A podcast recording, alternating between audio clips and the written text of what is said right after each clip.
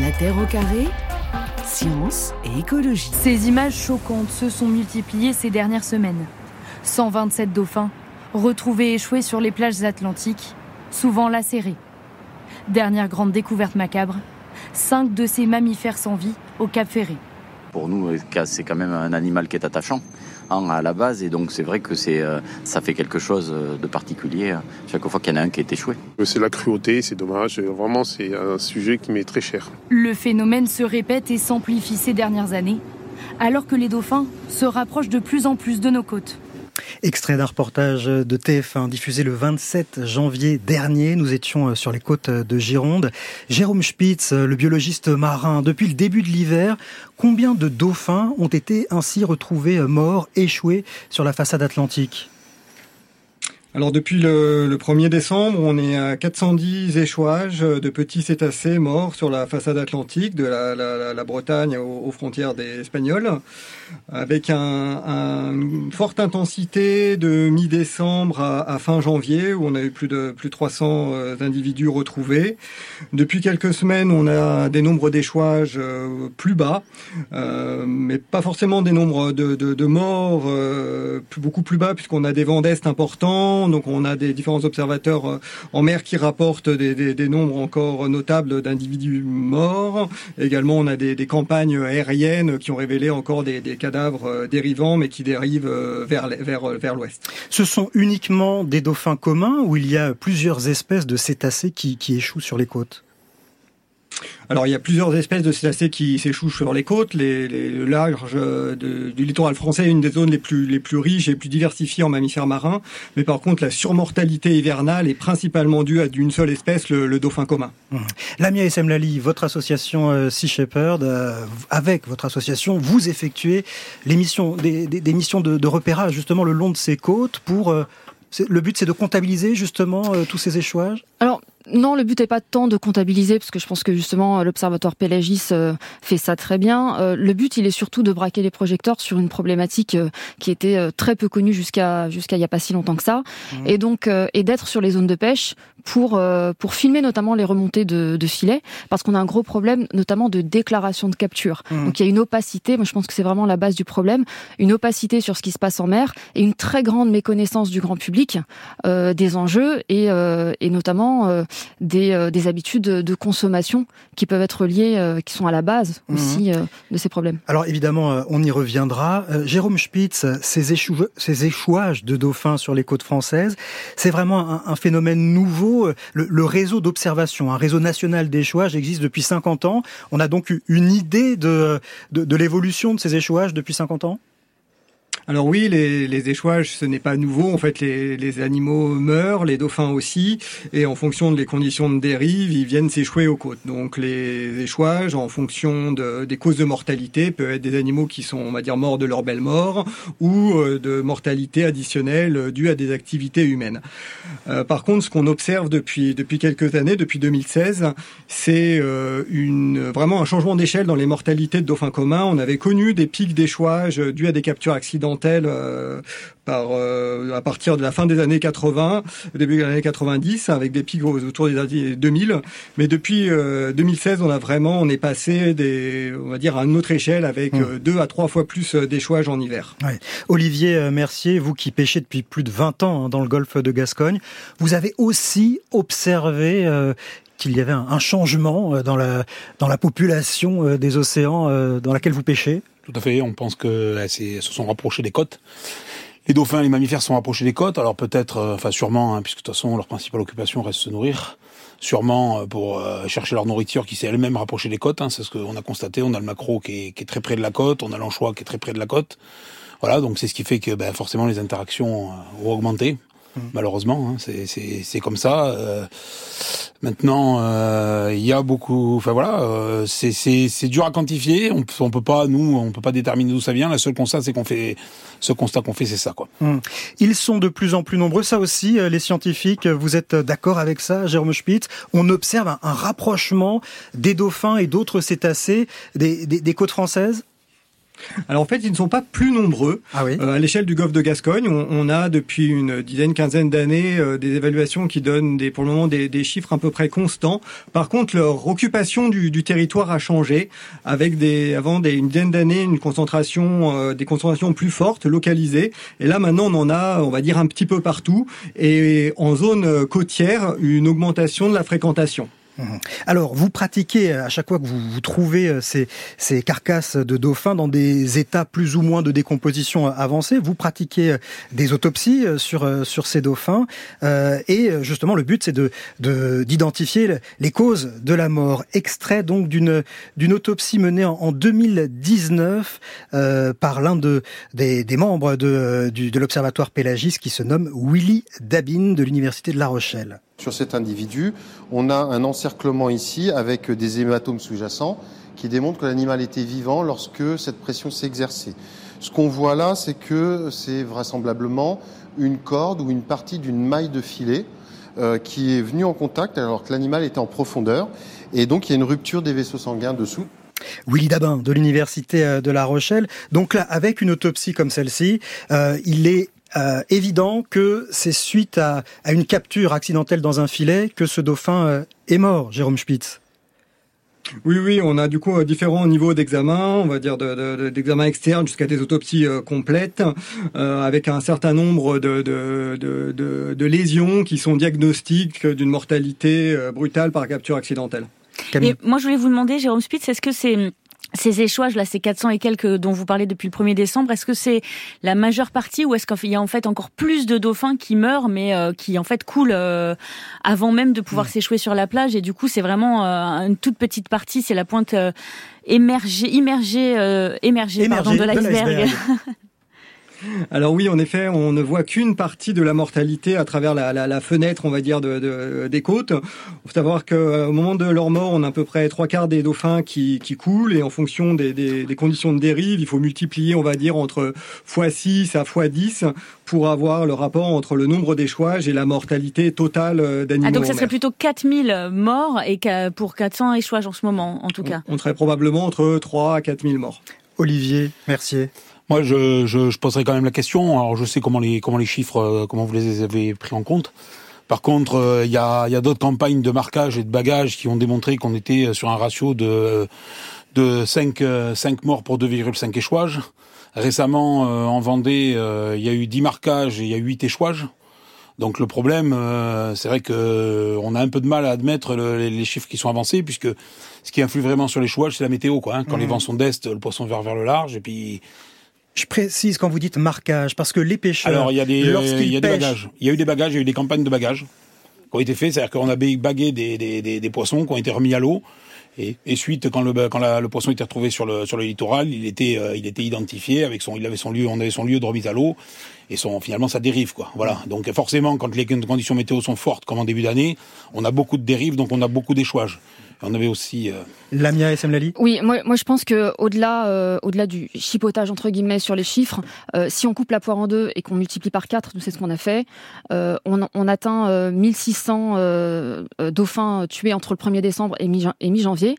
Mmh. sur la même période, euh, on est à une trentaine de déclarations, ça fait 1,6% de déclarations des captures par les, par les pêcheurs. C'est une obligation réglementaire de ouais. déclarer les captures. Ouais. Parce que vous, vous estimez, l'ami SM Lali, que la cause principale, 100%, c'est euh, les, les, filets de pêche, ou il peut y avoir d'autres causes ouais. euh, Alors, à la mort pas, des dauphins? Pas 100%, mais l'écrasante majorité. Ça, je pense que Pélagis vous, vous répondra sur quoi moi. Pour, euh, on se base sur justement les résultats euh, qui sont publiés par, par Pélagis. Si vous voulez, il y a quelquefois, c'est évident parce qu'il y a des marques extérieures, mais, mais parfois, il faut effectivement faire des nécropsies. Et là, euh, Pélagis sait très bien identifier ça. L'écrasante majorité euh, des dauphins qui sont retrouvés sur les plages sont des individus qui sont en bonne santé, dans la force de l'âge. Euh, c'est des femelles gestantes, ils ont du, du, du poisson dans l'estomac. Donc ce ne sont pas des individus malades. Il n'y a pas une sorte de sélection naturelle qui est faite par les engins de pêche, pas du tout. Et c'est ça qui est aussi très problématique. Mmh. Et je pense qu'il faut dépasser cette, euh, cette idée de déni parce que nous, au niveau de Sea Shepherd, quand on a commencé à, à s'impliquer sur cette campagne, donc en 2018, euh, on avait encore très largement dans le secteur de la pêche le discours qui consiste à dire que les dauphins mouraient à cause des tempêtes.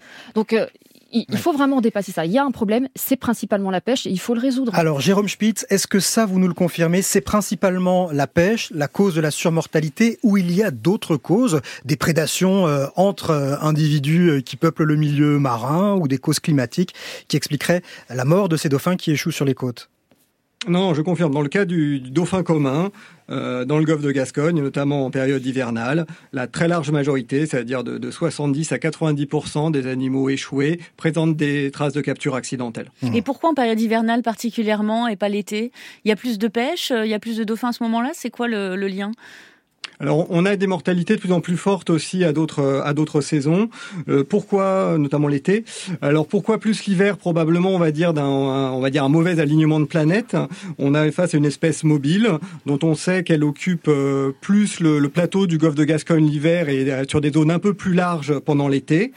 On a un mécanisme sur le dauphin commun et sur les captures qui est probablement lié à leur euh, à leur prédation, à leur technique de chasse. On, a des animaux qui meurent en phase euh, d'alimentation. Ils ont toujours l'estomac plein. Ils ont euh, donc en fait ils, traquent leur proie et pendant l'hiver le changement de comportement de leur proie principale, donc c'est des petits poissons pélagiques, sardines, anchois, spras, petits chinchards, vont amener le comportement du dauphin, le comportement des, des poissons sur les mêmes zones de pêche. Et c'est cette, ce cumul qui va avoir lieu en hiver. Et ça a quand même parfois lieu aussi en été. Hein. C'est pas exclusivement l'hiver que ces échouages se produisent. Hein. Oui, oui, on a du coup on a des mortalités tout le long de l'année, mmh. avec des, des, phases de capture accidentelle aussi tout le long de l'année, mais vraiment une phase intense euh, en période hivernale.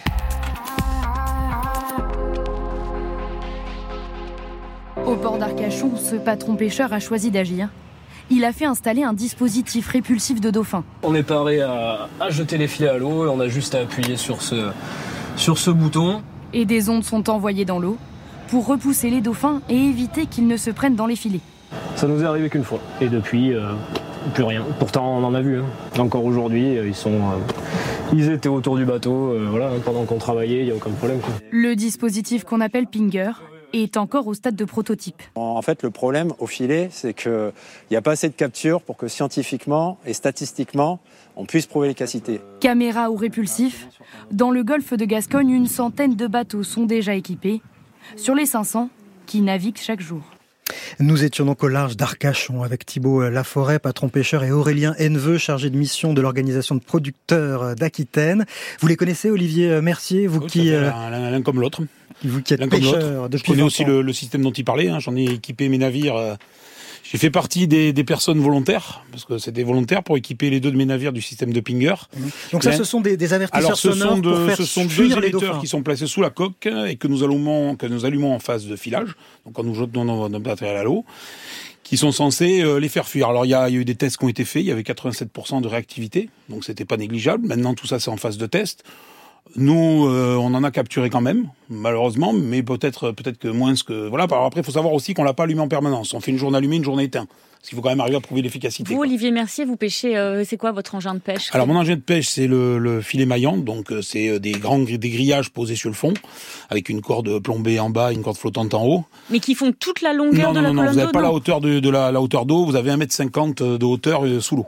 Une fois déployé en pêche, vous avez 1m50, peut-être des fois un peu moins en fonction des conditions de flottabilité et de salinité. Ce qui veut dire que les dauphins que vous prenez dans vos filets, ils sont pris quand le filet est au que c'est euh, les scientifiques pensent que c'est au filage parce que justement quand le filet est au fond, ils pensent que c'est pas possible. Il y a pas assez Quand ça descend, vous voulez dire quand vous dites au filage Oui, voilà, quand on est en phase de filage, quand le filet descend jusqu'au fond. De plus, on a équipé un des deux navires euh, de la caméra parce que bon ben euh, le problème qu'on a, c'est que on a tendance à ne pas nous croire quand euh, on, dit quelque chose, euh, on passe facilement pour des menteurs. Alors bon, certains d'entre nous sont pas des bons élèves. Hein. Voilà, ça c'est sûr. Bon, maintenant, faut pas faire d'amalgame non plus. On n'est pas tous pareils.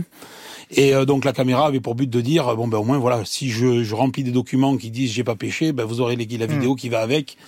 Alors ça c'est intéressant, c'est-à-dire qu'il y a une caméra qui est en permanence annulée et qui est ah, allumée. Alors qui est pas allumée en permanence, qui est allumée en permanence en virage. Elle est prise sur l'hydraulique qui sert à relever le matériel. Donc dès qu'on allume l'hydraulique, au moment où on remonte les filets, au moment où on le la caméra s'allume. La caméra s'allume et filme tout le, tout la, toute la procédure. Ça, ça n'est pas un répulsif, mais c'est juste une façon de pouvoir attester s'il y a eu capture accidentelle ou pas ça a de été, Ça a été rendu obligatoire. Il y a eu 200 bateaux équipés de caméras et il y en aura 500 l'année prochaine.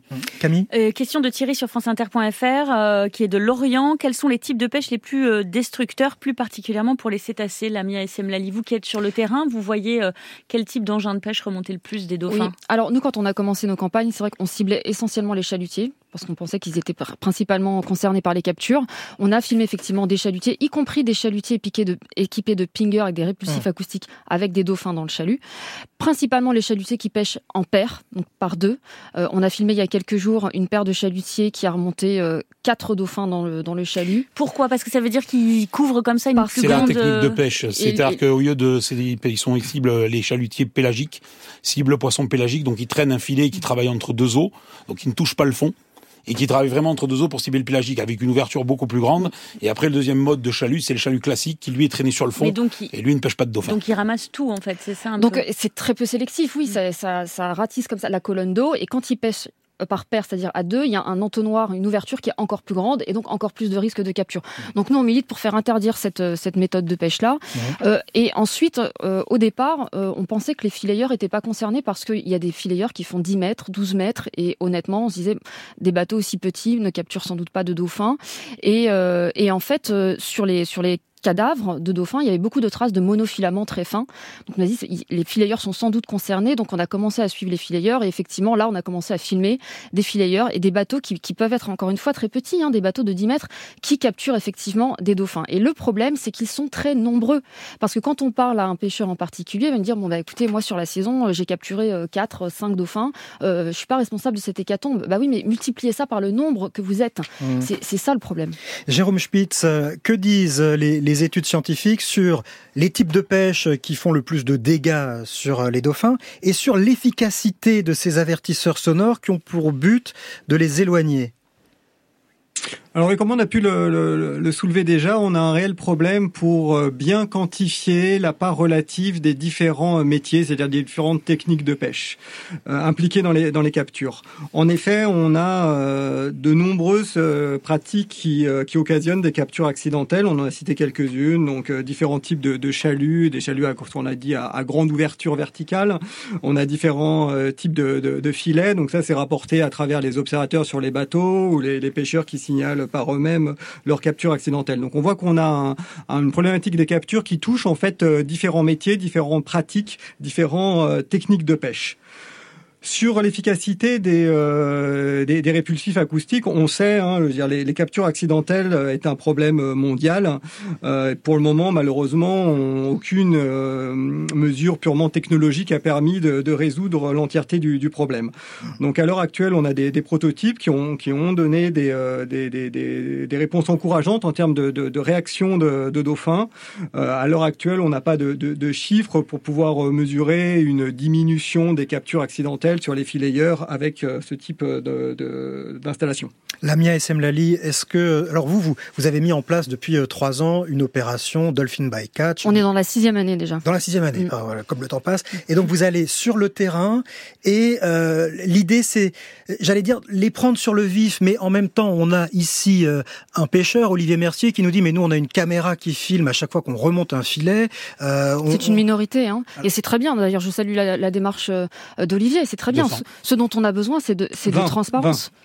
C'était que 20 ah, 20, bateaux équipés de caméras. Donc, nous, on milite pour les, pour les caméras embarquées obligatoires sur les navires de pêche depuis longtemps. Il faut savoir que c'est pas ça qui va empêcher les captures. Par contre, ça permet une meilleure transparence et justement euh, de, de faire un tri efficace sur toutes ces méthodes de pêche. Qu'est-ce que dit la réglementation? C'est-à-dire aujourd'hui, un pêcheur qui remonte dans ses filets à un dauphin, il est tenu de le déclarer. Il a l'obligation réglementaire de le déclarer. Il doit aussi euh, marquer euh, le, dauphin avant de le rejeter Alors, à le marquage n'est pas une obligation, je crois. Non, ça a été des, porté par les porté par les différentes OP qui nous avaient demandé de marquer, mais c'était pas obligatoire. Voilà. Mais ce qui est important, c'est cette déclaration, effectivement, parce que ça permet d'avoir une vision réaliste de l'impact de la pêche sur les sur les dauphins. Et, encore une fois, le problème, c'est que très peu de pêcheurs déclarent. Mais alors pourquoi, puisqu'ils ne risquent rien pénalement, pourquoi ils ne le feraient pas, selon vous? Peut-être plus eh ben, répondre.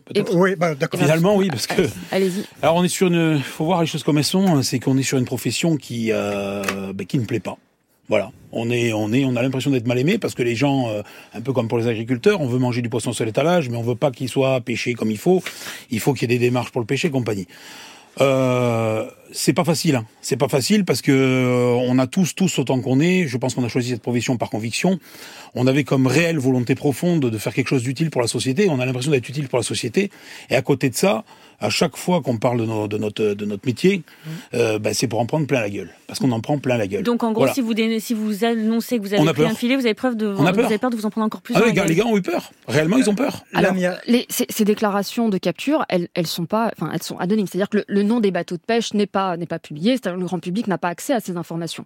Par contre, ça permet de trouver les solutions et ça, c'est indispensable. Et je rappelle aussi une chose, mmh. c'est que le secteur de la pêche, les pêcheurs, exploitent un patrimoine commun qui ne leur appartient pas. Donc il y a un vrai devoir de transparence et de responsabilité vis-à-vis du grand public. Là où je vous rejoins tout à fait, par contre, c'est qu'effectivement, chacun a sa part de responsabilité. Et les consommateurs qui mangent des poissons sans se poser la question de savoir comment il a été pêché et quel est l'impact sur le milieu marin, ont aussi une part de responsabilité. Alors, on va vraiment euh, y revenir parce que vous allez nous dire, Lamia Lali, quelles mesures vous aimeriez concrètement qu'on prenne et vous, Olivier euh, Mercier, quels efforts vous êtes prêts à faire Est-ce que vous... Je peux deux minutes?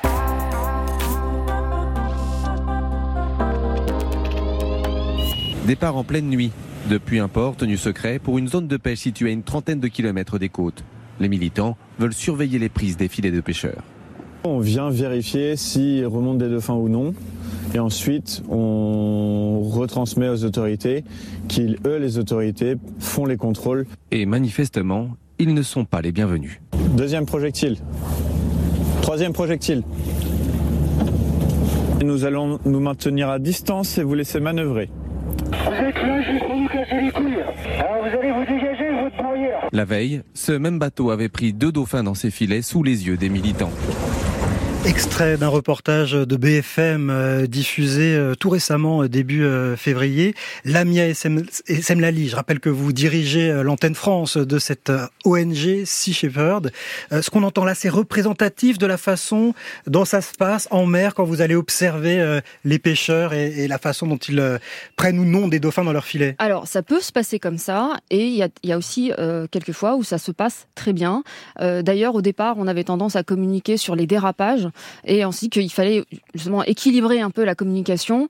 Et donc, on a commencé aussi à communiquer sur les, fois où ça se passe très bien. Donc, euh, on s'annonce quand on arrive, on se mm. maintient à distance et, euh, et, voilà, et on filme. donc, ça dépend des pêcheurs. Olivier euh, Mercier, comment vous, vous vivez les, actions? Je ne sais pas si votre bateau a déjà été. J'ai donné ordre à mes, à, mes, à mes patrons, même à moi-même. La ligne de conduite, vous faites comme s'ils sont plats et puis c'est tout. Maintenant, ce qu'il faut comprendre, c'est que on, on est en face d'une ONG qui, comme but final, c'est mis la fin de notre métier, de notre mode de vie et de notre façon de Là, vous parlez pour nous, là. je parle pour vous. On a, je parle pour mais vous, parlez à ma place. on n'a jamais, on a jamais vous prenez la consommation. Vous avez bien dit que la consommation de poissons devait être réservée au peuple, au peuple en dépendant, et que pour vous, une pêche responsable était une pêche de petits bateaux faisant des productions à très cher. Donc, au final, les bah, seules personnes qui mangeront du poisson seront les personnes fortunées. Donc, effectivement, mes collègues, pour certains, ont une réaction qui est épidermique. Il faut mm. quand même voir aussi qu'il y a eu des gosses qui ont été obligés de changer d'école. Alors, je vais Parce qu'il y a des vidéos, euh, il y a des vidéos qui étaient parues sur les réseaux. Puis ben euh, ton père il pêche des dauphins et puis il y en a qui se sont fait taper qui ont changé d'école. Alors, alors, on, réagit brièvement là-dessus. Nous, on, on alerte sur le fait que la première menace qui pèse sur l'océan à l'heure actuelle, c'est la surpêche et la surconsommation de poissons. La consommation de poissons a doublé en 50 ans. La consommation de poissons a doublé en 50 ans en France et à l'étranger. Et très clairement, il faut absolument euh, diminuer drastiquement. Maintenant, sur la question euh, des, des enfants qui auraient dû changer d'école, etc. Juste pour resituer le contexte, au départ, quand on a commencé il y a 6 ans, on floutait systématiquement les noms et les immatriculations des bateaux. D'accord on a, alors attendez, on a, on a arrêté de le faire. Pourquoi? Parce que les pêcheurs nous ont dit c'est pas des bateaux français, c'est des bateaux étrangers. Si j'ai peur de vous mentir, vous faites de la propagande. On a dit ok très bien. Dans ce cas, on republie les immatriculations. Et apparemment, il y a eu un cas un cas où effectivement, apparemment, ce bateau a été reconnu et donc les, les, les enfants du pêcheur ont, ont été, euh, ont été embêtés. Du coup, ça, on, on refloute, on refloute maintenant parce que l'objectif, il n'est pas de personnaliser le débat. On n'en a pas après Pierre, Paul ou Jacques, on en a après un système. Justement, dans les solutions, Baptiste sur franceinter.fr pose cette question. Alors, c'est pas du tout pour tuer le, le, métier, Olivier Mercier, mais Baptiste demande pourquoi on pourrait pas limiter la pêche. Alors, il dit en hiver, parce que là, on parle de la période hivernale dans le golfe de Gascogne, mais ça pourrait être l'été en, Bretagne. Pourquoi est-ce qu'on pourrait pas limiter On peut fermer. On peut fermer. Non, limiter. Est-ce qu'il y aurait pas un moment, bah, quand on sait qu'il y a énormément de dauphins Alors on est on est sur des poissons. Ils ont non mais trouver des solutions. On sait qu'il y a énormément des solutions. Vous savez, on, on, réfléchit à tout ce qui est possible de mettre en place. Bah, répondez à. Alors donc donc fermer des zones et se déplacer vers d'autres zones, ça ça ça peut se faire. C'est quelque chose qui peut se faire. Par contre, ce qui va se passer, c'est que vous avez alors la pression de pêche qui va se déplacer. Vous fermez une zone, fermez le sud du Golfe, les bateaux qui sont au sud du Golfe vont se répercuter au-dessus de la zone. Mais s'il y avait des indemnités, je dis n'importe quoi, on dit qu'il y a 20% de bateaux qui sortent pas pendant un mois. Nous en discutions en début, en début de, en début d'année. Pour la bêche, baisse des quotas de sol l'année dernière, on a, on a été indemnisé. Euh, J'ai été stoppé, moi, mes bateaux ont été stoppés au mois de février l'année dernière. On est en février, je n'ai toujours pas touché un centime. Ça, c'est un. Ok. Oui, mais, non, mais, en tout cas, en tout cas, la piste pourrait vous intéresser. Je, je, tiens quand même à, à, spécifier. Le secteur de la pêche est un des secteurs les plus subventionnés hein, au niveau européen. On est sur plusieurs milliards d'euros. La question, c'est comment est-ce qu'on comment est-ce qu'on répartit ces subventions? Donc, je pense que ces subventions, elles doivent d'abord permettre un meilleur contrôle des pêches, une meilleure visibilité et des indemnisations pour les fermetures spatio-temporelles que les scientifiques réclament et que nous réclamons. Ça, c'est une bonne solution. C'est la seule solution d'urgence qui permettra de réduire les captures la seule. Alors Olivier, euh, merci, vous répondez. Puis après, j'aimerais qu'on prenne une par une, effectivement, les solutions que vous euh, que vous préconisez et comment vous les, les pêcheurs vous les entendez. Au-delà des au-delà des entreprises de pêche, il y a toute euh, il y a toute la filière derrière. Il y a les hauts marée, les entrepreneurs, enfin les, les, employés des hauts marée, les transporteurs, les poissonniers, compagnie. Alors fermer fermer une pêcherie, c'est quelque chose de bien. Vous voyez, on a fermé l'anchois. Il y a mmh. dix ans de ça, on a fermé l'anchois. Il y avait plus assez d'anchois, on a fermé l'anchois. Euh, les professionnels de l'emboîtage hein, se sont tournés vers du panchois, de l'anchois qui venait d'Amérique du Sud. Aujourd'hui, l'anchois pêché en France, il est trop gros. Il leur convient plus, ils ont trouvé moins cher là-bas et à moins cher. Donc qu'est-ce qui vaut mieux Fermer une pêche locale qui est faite avec des contrôles, qui est faite avec des quotas. la pêche européenne est la pêche la plus surveillée au monde on a des contrôles en permanence. Mais cette idée de fermer certains espaces pour permettre... Vous répercuterez obligatoirement plus nord. Vous aurez une partie de la pêche qui se répercutera plus nord. Donc ça n'est pas tenable en fait selon, non, selon vous. C'est que pour l'instant, si vous voulez, même les scientifiques ne sont pas capables de dire, euh, voilà, c'est-à-dire qu'il faudrait quoi? Une capture de dauphin, on ferme la, on ferme la zone, on s'en va plus loin. Bah, qu'en disent les scientifiques Alors, moi je, demandons, à Jérôme Demandons à Jérôme Juste un, juste un On va juste demander à Jérôme Spitz. Qu'est-ce que vous en Alors, pensez En termes de, de, de voilà de, de, mesures immédiates, en fait, la seule, on sait que la seule solution efficace pour diminuer les captures accidentelles serait une fermeture euh, du golfe de Gascogne pendant un minimum de, de six semaines. On a eu euh, voilà différents euh, euh groupes de travail euh, européens de scientifiques qui ont qui ont travaillé, on va dire, sur la question. Et dans l'état actuel des connaissances, c'est uniquement une fermeture large, spatiale et, et temporelle. Par contre, en effet, ça peut ça ne peut pas être une, euh, une mesure à long terme. Ensuite, il faut travailler de manière euh, euh, sur des sur des approches plus plus structurelles. Et en effet, hein, on a vu pas mal dans, dans les débats depuis le début de l'émission, le la discussion sur le, les combien nous ont fait beaucoup retarder sur le, le pourquoi et sur le comment le, le, diminuer. Ce qui nous amène aujourd'hui à avoir finalement peu de d'autres de, solutions efficaces que des fermetures. Euh, sur, quelle période vous demandez, Olivier Mercier, quand vous dites faut, faut fermer pendant six semaines, ce, ce serait une période précise de l'année? C'est là maintenant tout de suite qu'il faudrait le faire parce que les échouages sont trop importants? Oui, alors donc ces simulations se basent sur bah, les, les, les, les, périodes de, plus fort risque, on va dire, euh, historiques de capture accidentelle. Donc c'est euh, entre bah, janvier, sur les mois de janvier et février. Hmm. Et, et, Jérôme Spitz, simplement pour se rendre compte, Martin demande sur franceinter.fr, est-ce que ces, ces, captures, enfin ces échouages de dauphins ont des vrais impacts sur la population euh, globale de, de, dauphins? Parce que c'est ça l'enjeu finalement. Mhm. si on mhm. ferme six semaines, c'est pourquoi? Hmm. C'est pour essayer de préserver, parce qu'il y a un vrai risque que les dauphins disparaissent, les dauphins communs au large du, de, de la France? Oui, absolument. C'est la première question. En fait, c'est le, pourquoi. Et en fait, on, sait qu'à long terme, les taux actuels de, surmortalité occasionnés par ces captures accidentelles ne permettent pas d'assurer la, viabilité de la, population. Alors, à l'heure actuelle, on ne détecte pas encore de, déclin de la population. Par contre, on a des travaux menés à La Rochelle qui ont montré certains paramètres de biodémographie qui sont déjà atteints. On voit par exemple l'âge à, maturité sexuelle qui, qui diminue euh, régulièrement dans le temps. C'est quelque chose qu'on connaît très bien sur les espèces exploitées, notamment sur les, les, sur les poissons, comme un effet notamment de, de, de l'extraction et un, un, effet de la pêche. Donc on n'a pas encore un nombre de dauphins qui, qui diminue, en tout cas on n'arrive pas encore à le détecter, puisque c'est des populations vastes et mobiles. Par contre, on a des premiers impacts d'un point de vue euh, de, de paramètres euh, démographiques. La oui, moi je vais attirer l'attention aussi sur le fait que les dauphins sont particulièrement vulnérables à la mortalité, à la, à la, prédation, notamment par les, par les bateaux de pêche, parce que ce ne sont pas des proies, c'est une espèce euh, prédatrice. Donc elle se reproduit très lentement, maturité sexuelle tardive. Donc là justement, euh, on, on, parle de euh, un avancement de, de l'âge de reproduction qui est une façon de s'adapter à la surmortalité. Donc c'est absolument pas tenable. Et moi je vois que par exemple dans des pays comme les États-Unis, au Texas, quand on atteint 1% de mortalité sur les populations de dauphins dues à la pêche, on ferme, on ferme le, le la, la, pêcherie. Donc nous en France, on veut pas en entendre parler, mais il n'y a aucune mesure d'urgence efficace qui a été faite pour limiter les captures qui ne soit pas passée par ces fermetures. Mmh. Alors, parmi les propositions que vous formulez, on l'a entendu, la, principale, c'est la fermeture euh, de certains espaces pendant des durées pour que les, populations de dauphins puissent se reproduire et, euh, être euh, préservées. il y a aussi l'idée de, bannir certaines techniques de pêche. Euh, aussi d'installer ces caméras embarquées pour suivre mieux ce qui se passe. Parmi tout ça, qu'est-ce qui vous semble, vous, aller dans le bon sens Olivier Mercier, je rappelle que vous êtes pêcheur. Hein. On est, on, ben le, faut continuer à documenter, à documenter, à trouver le pourquoi du comment, pourquoi ils se sont rapprochés des codes, pourquoi on en capture plus. Voilà, hein, nous on est, on est pleinement engagé là-dedans, ça nous, vous voyez, hein, euh, enfin bon, euh, je me suis amusé à faire un calcul avant de venir à la mission, j'ai passé 15 ans en mer de ma vie pour l'instant, hein. j'ai 42 mhm. ans, j'ai passé 15 ans sur l'eau. Voilà, donc euh, on n'est pas des assassins criminels, Hein, euh, loin de là. On est des personnes qui ont notre métier, qui ont notre milieu, et on est là pour le préserver. On nous donne des quotas, on pêche nos quotas, et euh, ben, au milieu, euh, on a les dauphins qui se prennent, qui se prennent dans les mmh. filets, qui nous abîment aussi le matériel, et vraiment, c'est voilà. Vous savez, je, me suis amusé à faire une diagonale hein, comme ça, hein, et on en est justement, c'est dans l'émission. Les animaux, tout confondu, hein, sauvages et pas sauvages, c'est 47 000 morts par an d'animaux, ah, d'accidents déclarés, déclarés. Mhm. Là-dessus, les chats, c'est pas déclaré, les hérissons, c'est pas déclaré, espèce protégée. 40, mais vous sortez d'où ce chiffre Le chiffre des assurances. Chiffre des assurances, vous avez regardé 47 000 animaux 47 000 animaux morts en France. Euh, à vous regarder, c'est sur le, sur le site des assureurs. Mm. Voilà, c'est dû aux accidents. On arrête les trains. Là, on fait quoi? On a tué un sanglier, on stoppe un train?